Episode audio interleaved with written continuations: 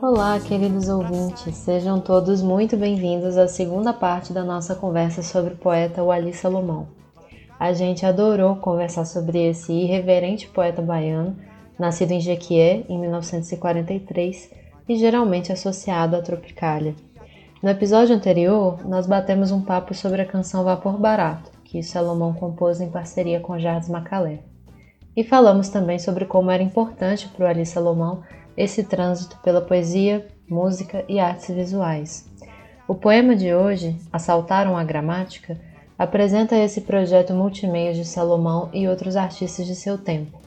O ponto de vista, para variar, é bastante debochado. O poeta fala em terceira pessoa, de alguma forma ironizando os puristas que ficam escandalizados com esse tipo de trabalho, que pulveriza a poesia por diversos gêneros e também em meio ao caos do cotidiano. O Ali Salomão fala também da escrita poética como transgressão.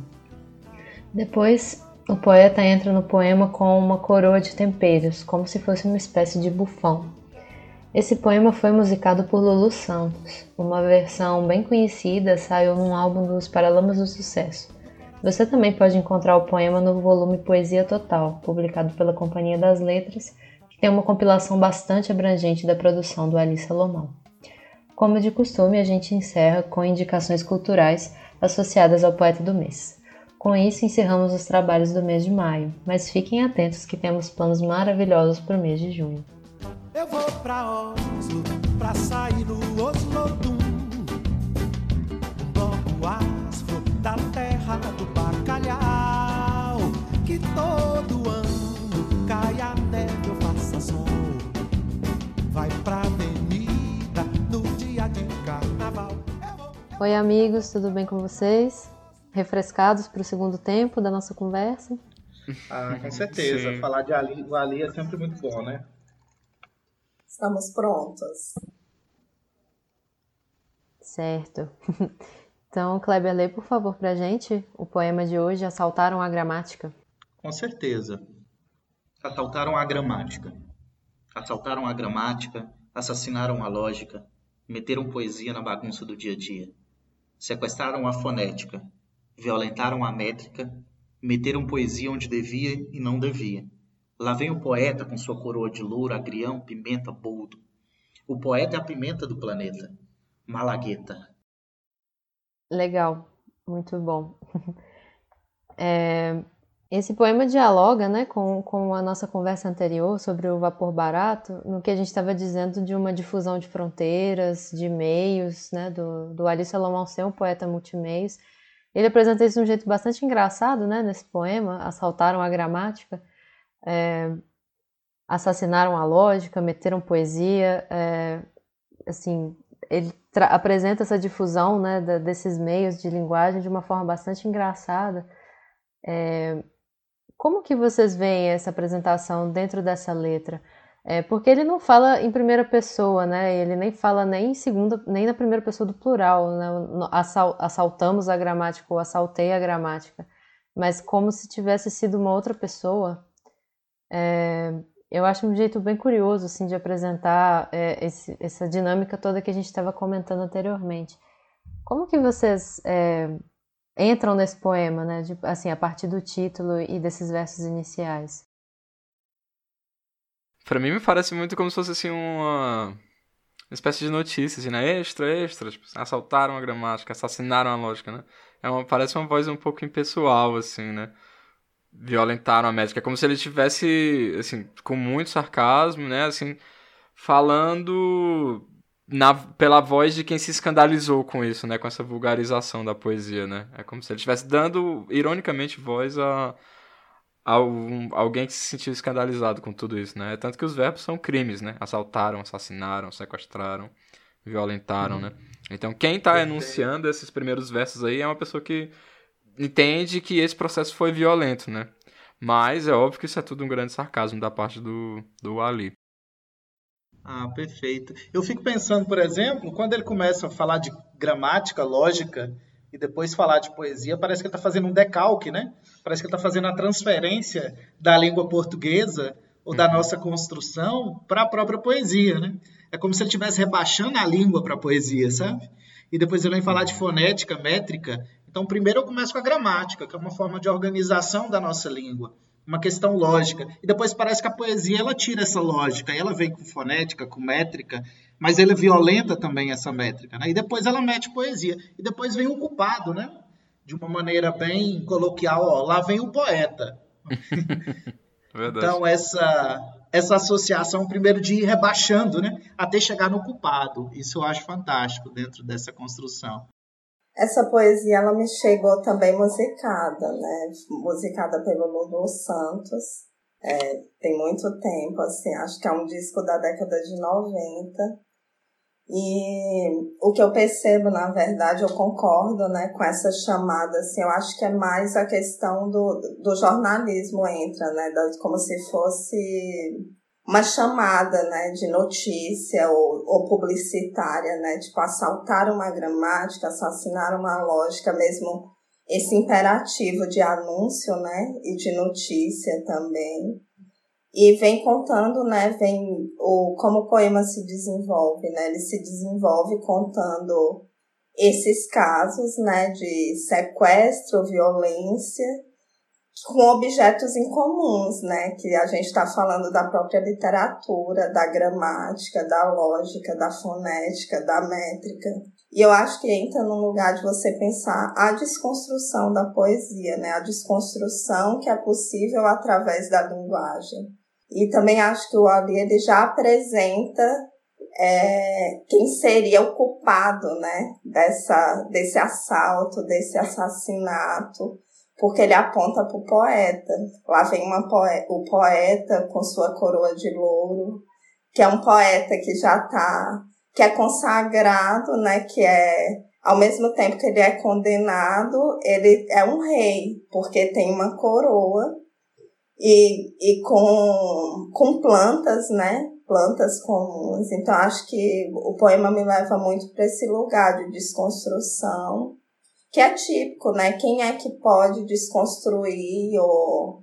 É, não sei, é inovar né, na linguagem e trazer novas sensações. Acho que o sujeito, o poeta, está muito bem apresentado aí.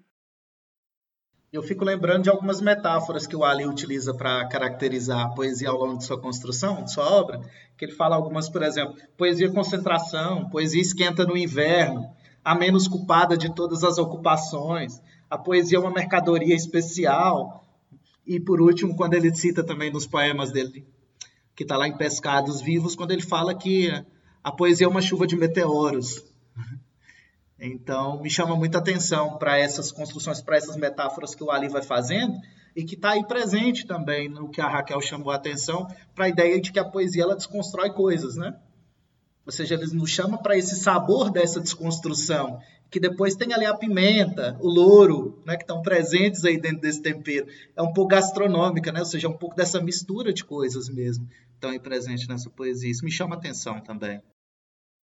Sim, eu acho que é, tudo isso que vocês falaram, acho que é, já começa a decodificar de uma maneira muito interessante é, esse processo, né, que dessa conversa que a gente começou a ter sobre primeiro dizer, né, é, usar a voz do, dos que estão escandalizados com, com essa difusão da poesia, com a poesia, enfim, estando em toda parte, na bagunça do dia a dia.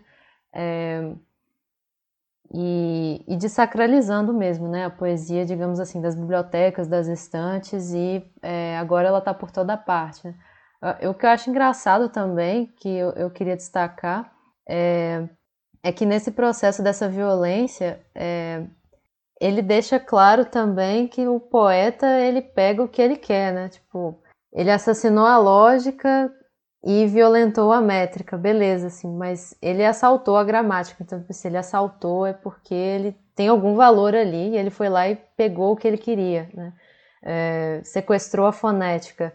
É, também eu acho que é uma maneira de, dizer que o aspecto fonético é importante, mas aqui nesse poema ele está nos seus próprios termos, não está de acordo com uma tradição ou uma convenção, porque é um poema que tem uma sonoridade muito rica, né? É uma incivilidade, né? É incivil Sim. você pensar em sequestrar, violentar e meter depois a poesia. Então, assim, é um, é um tratamento completamente diferente, né? É, e ao mesmo tempo chama atenção para a gente desses verbos que são ah, verbos um pouco fortes, né? Se a gente pegar, por exemplo, a ideia do próprio violentar, né? Da própria violência, do, daquilo que não respeita, né? Daquilo que não trata com cordialidade, digamos, a própria língua. Né? Mas é muito a cara do Ali mesmo, né? Que o único que ele assassina de fato, assim, bum, morreu, é a lógica, né? Tipo assim. Sim. Todos os outros têm uma espécie de conservação da coisa violentada, assim, assaltou a gramática, né? Tirou alguma coisa da gramática, como você falou, né? Muito interessante, eu nunca tinha pensado nesse, no valor de cada verbo em relação ao objeto, assim. Eu sempre tinha meio que tomado todos como sinônimos, assim, de crime. É muito bom, interessante. E isso que vocês destacaram também né, do, do fim, dele localizar o poeta, essa maneira como ele apresenta o poeta é muito engraçado, né? Porque a coroa de louros, né, como a gente sabe, Sim. é assim um símbolo, né, de de quê? De coroação, eu ia dizer, né? Sendo de eminência, né? De algo que é célebre, né? De algo que é especial, Sim. remetendo a uma tradição grega, né? Mas o, a, a, ideia do louro aqui eu acho que faz parte tanto do Sim, sujeito. Esse trocadilho é muito objeto. bom. Exato. Eu acho que o Coroa louro. de aqui... louro, agrião, pimenta e boldo. Exato, mas eu acho que esse louro aqui é uma, uma graça do Ale, óbvio que o poema todo é uma graça, né? É um, um pouco tirar sarro da gente, né? Uhum. Em relação a essa desacralização da poesia, como a gente já discutiu. Mas o louro aqui parece que ele remete ao sujeito, né? e também para o objeto, que ou seja, dessa mistura também que a poesia ela está suscetível, porque depois eu venho aí com orientações de temperos, né? De uma coisa bem jequiense, de alguém que visita aí os mercados, né? Que a Raquel pode falar depois sobre esse, esses lugares, né? Cheio de temperos, cheio de sabor, né? Da malagueta que está aí presente, que é algo que é quente, né? Dentro de uma expressão tropicalizada, né? Inclusive gastronômica também, muito interessante nesse sentido. E a cor, né?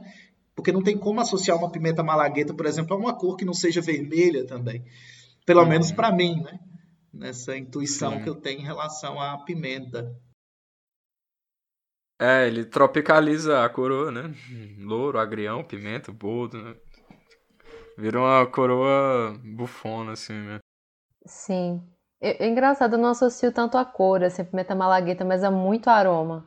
Acho que é, é uma zona bem sensorial do poema. Uhum. É o que dá. O boldo, o cheiro forte, pimenta. É o que dá fogo, né? Fogo. É o que dá fogo, assim, para a existência, né? Eu vejo quase uma ode ao poeta nessas, nessas frases do Ali. Também o eu acho que a configuração de um lirismo liberto, né? A gente leu no episódio anterior a, o poema do lirismo, da libertação do Bandeira.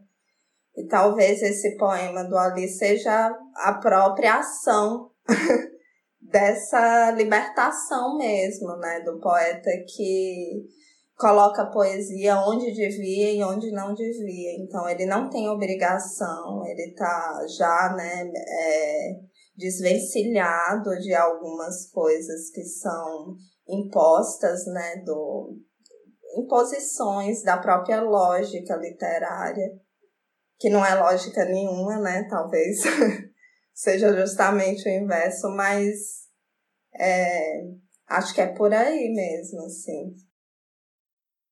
E uma outra coisa que me chamou a atenção foi o próprio boldo, né? Já, já que a gente está falando um pouco de alimento, que é amargo, né? Na própria concepção do, de enquanto um medicamento que, que serve também para cura de enfermidades, né? Que nos ajuda em alguns momentos, principalmente de ressaca. Mas o Não boldo, sabia disso. Boldo, Legal. boldo? Nossa. Frescor do agrião, né? O coramento. Exato, a pimenta que é ardida e o boldo que é aquele que é o amargo, é. né? Ou seja, essa mistura de sabores. Colocou o poeta tem um caldeirão. Sim. Exato. Bem sensorial, né? Como a Júlia tinha chamado a atenção. E tudo muito popular, né? Tudo faz tão parte do nosso dia a dia. Assim, o louro, acho que está no dia a dia de todo brasileiro, porque usa para fazer feijão. O agrião também, muito comum. Pimenta, em várias regiões do país, né? Como o Kleber destacou também, a origem do ali nordestina, pimenta mais presente ainda. O boldo, que é um, um remédio popular, né? Acho, acho fantástico mesmo. É, vou perguntar sobre a conclusão do poema, porque eu estou ficando com fome.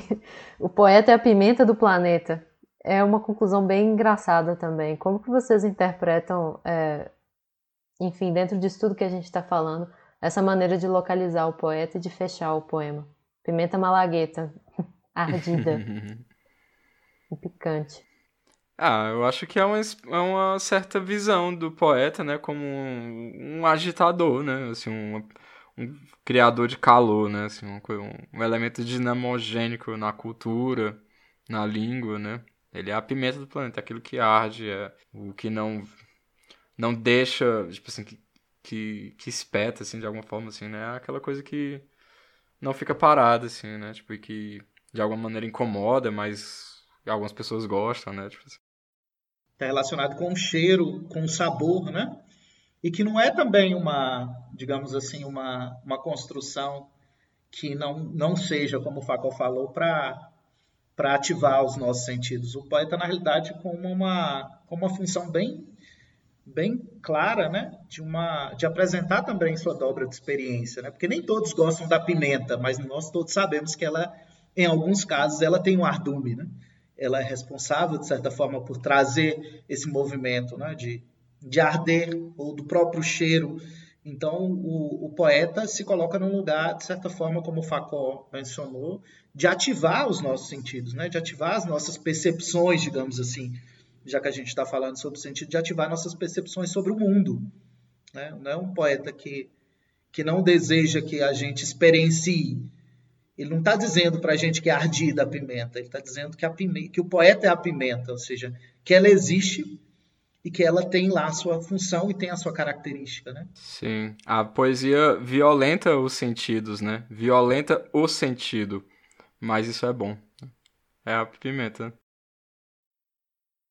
Sim, também um aspecto panfletário, né? Que ele termina, coloca entre parênteses uma lagueta então, se ele começa gritando, entre aspas, né, ou anunciando que assaltaram uma gramática, assassinaram uma lógica, ele também termina de forma muito publicitária, assim. Então, eu acho que tem uma influência também, né, dessa cultura mais rápida, dessa das rimas rápidas, né, quase um um rap, uma, uma coisa meio marcada, né? E para mim o que ele quis dizer, né? Eu sou uma pessoa que fico muito apegada às palavras também, né? Como vocês quando eu vou ler o poema, mas quando ele fala o poeta é a pimenta do planeta Malagueta, para mim ele quis dizer justamente isso, sabe? Que só o que ele disse. que é a pimenta do planeta. Então, e aí abre, né, para a gente interpretar a partir da nossa própria experiência, né, de, de vida e de percepção poética e das bandeiras que a gente defende, né? Muito fácil é, eu, né, no caso, eu já me coloco no lugar de pesquisadora de poesia marginal, então eu, eu também gosto, né, já me identifico com esse lugar do poeta, não um poeta tradicional ou vestido ou cheio de artimanhas para falar algo, né? É muito objetivo. O que me chama a atenção é a própria linguagem, como a Raquel já tinha mencionado, né? Assim, alguns poemas do Ali têm algumas citações bem rebuscadas, às vezes ele cita, por exemplo, Rousseau, Sartre, Nietzsche, né? Algumas das construções dele. E aqui não, é uma construção bem tranquila, né? Porque o Ali ele consegue nesse espaço sideral dele, já que cita planeta, e nesse espaço ali trazer várias fontes e várias referências. E aqui ele não traz nenhuma referência, digamos assim, de nenhum outro escritor, ele não dialoga com ninguém, não é? Que massa, gente. Eu, eu concordo com tudo que vocês falaram. É, e acho que de fato é uma maneira é, como a Raquel tinha apontado, né, uma maneira legal de encerrar, dialogando com os versos iniciais, é, também com exclamação, também bem resoluto, né? É, e de alguma forma dando um recado claro também, né, para essas pessoas que estão escandalizadas com o fato da poesia ter se pulverizado em tudo, né? O poeta é a pimenta do planeta e é ali mesmo que ele vai ficar, né? E a ambiguidade disso, né? Isso que vocês falaram desse aspecto sensorial, é, mas também eu acho que pela, pela quantidade de elementos, assim, da, é, de alimentos populares, né, desses, desses temperos populares, eu também fico pensando nos ditados envolvendo pimenta, pimenta nos olhos dos outros é refresco, acho que também tem uma ambiguidade, assim, de que é, o poeta vai incomodar um pouco também, ele, ele vai agregar esse sabor, essa, esse aroma, mas também ele vai incomodar. É, pode incomodar também, ser ardido e rebelde, inconveniente e todas essas coisas, né? Alguém tem mais algum comentário sobre a letra? A gente passa para a indicação cultural. Vamos para a indicação. Isso. Massa. Eu não, eu não vou ficar sempre escondida no último lugar, então acho que eu vou puxar a fila dessa vez e acho que vou fazer uma indicação bem óbvia, é, que de alguma forma eu já fiz no episódio anterior, quando a gente falou das, das nossas referências é, culturais, né, em relação ao, ao, Ali. E vou recomendar esse álbum do Jardim Macalé. Jardim Macalé 1972, que tem essa versão do Vapor Barato que é linda, tem outras músicas lindas. É, Vapor Barato e Mal Secreto ele compôs com o Ali, né? É, parcerias maravilhosas.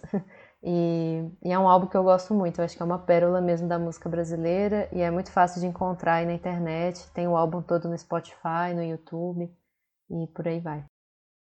Eu vou de filme. Eu vou indicar uma participação do Ali no filme da Ana Carolina Teixeira Soares, que é um filme de 2002, um ano antes, portanto, da, da morte né, do Ali Salomão. E ele interpreta o Gregório de Matos, né? Em alguns momentos ele é interpelado pela abadesa, que é representada pela Marília Gabriela. Ele declama ali alguns poemas, uma participação maravilhosa. E além disso é uma imagem do poeta, né? Ah, é, é, um primeiro momento, é, é um dos raros momentos que a gente tem oportunidade de ver o poeta declamando algumas poesias, né? que nesse caso não são suas, né? e de uma participação enquanto um personagem né? dentro dessa construção dentro dessa ficção do Gregório de Matos, O Boca do Inferno, que inclusive uma aproximação possível, brincando aqui, o Gregório de Matos formado em Direito, né, bacharel em Direito, e também o Ali, que abandona o Direito, né, para se tornar aí um dos poetas se eu não me engano, ele terminou né? também. Acho que ele terminou. Cultura. Exato, e terminou também, mas abandonou. Não foi buscar o diploma, ah, sim, diz, isso. Né? Repete o nome do filme, Kleber, por favor. Gregório de Matos. Gregório de Matos, tá. Legal. Bom, eu gostaria de indicar a biografia do Torquato Neto. É, é exatamente esse nome, do Toninho Vaz, que é um biógrafo, enfim, conhecido também por algumas polêmicas né, em relação a biografias como a do Leminski. Mas eu acho muito interessante para você pensar esse momento histórico, né, que, é, que esteve costurado no movimento tropicalista e pensar a influência do Ali na obra do Torquato Neto, né, já que eles têm diversas parcerias. O Ali foi quem publicou o livro póstumo do Torquato Neto depois do suicídio, né? Do, que é uma história super dramática dentro do, do movimento tropicalista mesmo, cheio de polêmicas e de coisas pessoais e de relações pessoais. Mas o que me chamou a atenção nessa biografia foi justamente a apresentação dessa figura, desse amigo, de alguém que esteve do lado também publicando. E essa é a minha indicação. Do jeito que a Raquel fala, tá quase convencendo a gente de fazer uns episódios só sobre eu o Torquato adoro, Neto. Eu sou é, fã. É sensacional. Eu sou fã do Torquato Neto, né? Então. Ela fica vendendo isso aí toda hora. Aí a gente coloca cajuína, né? De. Pois é, olha, não vamos entrar Nossa. em questões pessoais, apenas indiquei. Para quem curte biografia também, né? Eu, eu, já li muita biografia, sou uma espécie de admiradora desse gênero. Meu pai gosta mais, tem muito mais Ótimo. do que eu. Já li bastante, então acho que é uma forma de se introduzir no campo literário também, de se familiarizar com todas as questões né, históricas, sociais, políticas que envolvem nossas análises. Então, para quem quer começar, eu sempre recomendo biografias. É curioso, né? Mexe com a gente. Sim. Uhum. Sim. Muito legal. Vai lá, Facão. Tá, a minha sugestão é, é um poema de novo. É o Carta Aberta a John Ashbery, que acho que tá no Algaravias. A poesia é uma grande mentira, mas esse poema é cheio de verdade. Essa é a minha sugestão com essa conclusão enigmática, fechamos o, o episódio sobre o Ali. Foi ótimo, amigos. Muito obrigada por esse momento.